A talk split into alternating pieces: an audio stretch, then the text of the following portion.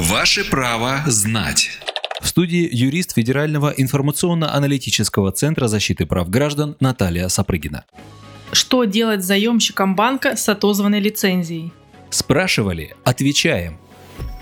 Во-первых, хочу сразу отметить, что если у банка отозвали лицензию, то это не означает, что заемщикам можно не платить по кредитам. Если у банка отобрали лицензию, заемщик письменно должен быть уведомлен о том, куда и как ему теперь платить. Кроме того, через несколько дней после оглашения информации об изъятии лицензии у банка на сайте Агентства по страхованию вкладов публикуются новые реквизиты для заемщиков закрытого банка. Заемщикам рекомендуется регулярно заглядывать на сайт Агентства по страхованию вкладов по адресу www.asv.org.ru. Это поможет им оперативно сориентироваться, куда и кому платить. Правовую справку дала юрист Федерального информационно-аналитического центра защиты прав граждан Наталья Сапрыгина. Ваше право знать.